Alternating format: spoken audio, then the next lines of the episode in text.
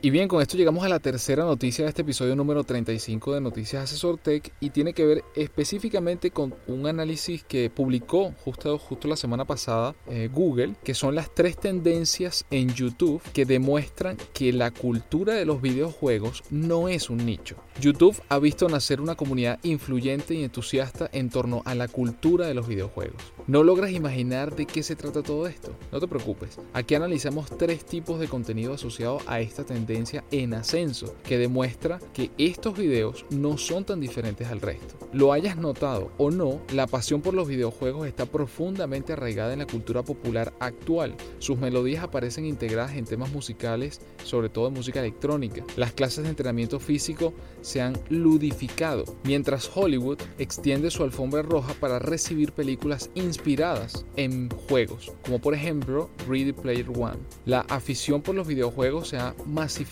a tal punto que según la firma dedicada al análisis de tendencias de videojuegos Newzoo, en la actualidad se trata de una de las categorías de contenido más vistas en YouTube. Esta realidad representa una gran oportunidad para las marcas, estén o no estén relacionadas con el mundo de los videojuegos. Y los aficionados constituyen un público muy activo e influyente en YouTube. ¿Qué tipos de video ven? ¿De qué estamos hablando cuando nos referimos a contenido de videojuegos? Quizás creas que el tema de los videojuegos no es otra cosa que un tipo de contenido de nicho. Sin embargo, no es tan diferente de otros tipos de contenido que los usuarios ven en YouTube, incluyendo competencias deportivas, tutoriales o el fenómeno unboxing. Entonces, en esta, en esta noticia explican precisamente cuáles son esas tres tendencias. La número uno, competencias deportivas, porque los videos de deportes son emocionantes, sin importar si se trata de un torneo de fútbol o de videojuegos. Número dos, tutoriales, porque los jugadores de videojuegos también quieren perfeccionarse.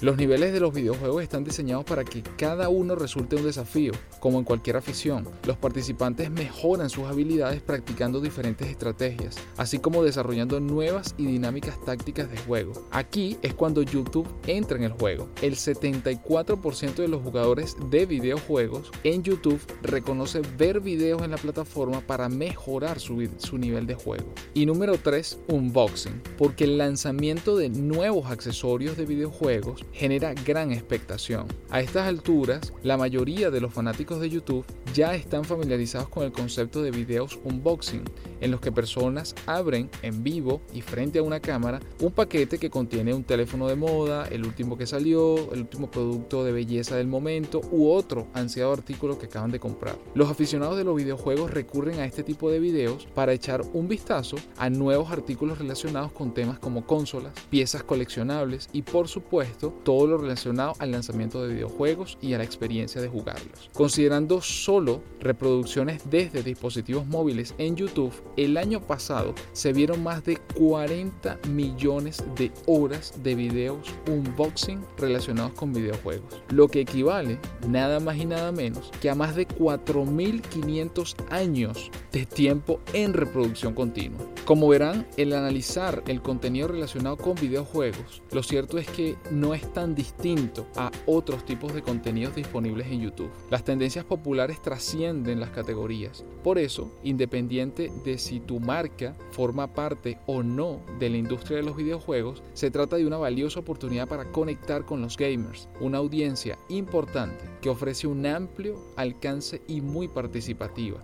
Aprovecha al máximo la tendencia colaborando con creadores especializados en el rubro, asociando tus anuncios a este tipo de contenido que hoy goza de una gran popularidad y participando además en eventos claves como el de la industria del videojuego llamado el Expo E3. Y así, con estas tres tendencias, estos tres ejemplos, nos podemos dar cuenta que la industria del videojuego no necesariamente es una industria de nicho. Ojo, analizado desde este punto de vista, por supuesto. Creo que lo más importante aquí es destacar eh, que en este caso estamos poniendo sobre la mesa este análisis que tiene que ver con videojuegos, pero así podríamos nombrar quizás otros rubros u otras áreas que también han tenido un desarrollo impresionante en los últimos años y que las marcas hoy por hoy comienzan a ver cómo de alguna u otra manera acercar su producto o servicio a ese nicho, si es un nicho, o a ese tipo de, contenido para precisamente capturar nuevos segmentos de clientes o mayor cantidad de clientes o incluso fidelizarlos si ya son, ya son sus, su target, su público objetivo. ¿no? Entonces, bueno, súper interesante. En el artículo, como siempre, que dejamos adjuntos al podcast, podrán ver cada uno de, de estas tendencias con más detalle, incluso con porcentajes, con muestras que han hecho y con ejemplos que algunas empresas ya han puesto en práctica para que puedan sumarse de alguna u otra manera a, hacer llegar su contenido, su producto, su servicio a los gamers. Sí, yo había visto recientemente el tema de, de, la de, una de las tendencias que tú mencionaste, específicamente los eSports, como vienen teniendo un ascenso en cuanto al, interés que, que, están produciendo en, o sea, en público, ya sea como tú decías, los gamers, e incluso fuera de, fuera de ese, o sea, gente que, que, que tradicionalmente le gustan los deportes, pero que también ahora están viendo este tipo de competencia, ya sea por YouTube o, transmisiones en streaming, etcétera. O sea, pero que sí se, se, viene experimentando este incremento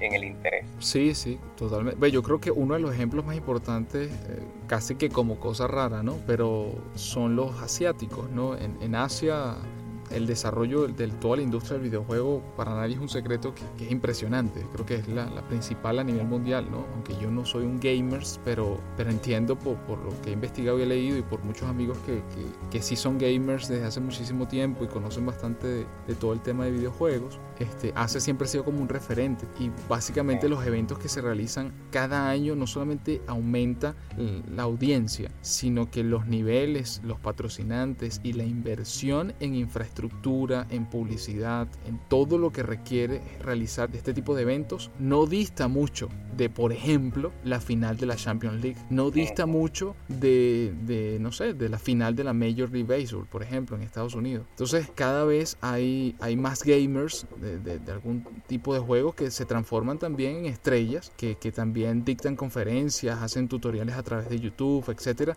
de cuáles son sus técnicas, cuáles son sus formas de jugar, las estrategias, que qué les ha servido, qué les ha funcionado, qué no. Y de verdad que es impresionante el desarrollo que, ha tenido, sobre todo pues, en los últimos años, y porque también las marcas se han involucrado, que creo que es un factor fundamental, este, para bien o para mal. Digo para mal por el hecho de que a veces como que se cae en el otro terreno de la, de, quizás un poco más efímero, pero, pero independientemente de eso, pues la única manera que la, industria hasta cierto punto pues se desarrolle y tenga cada vez un mayor alcance es por la inyección de dinero que le hacen las marcas precisamente. Claro. Bueno, si no pregunta, como tú decías, en, pregúntale a Blizzard, esta empresa, bueno, uno de los juegos que es StarCraft, este, se convirtió en Corea del Sur en prácticamente un deporte nacional.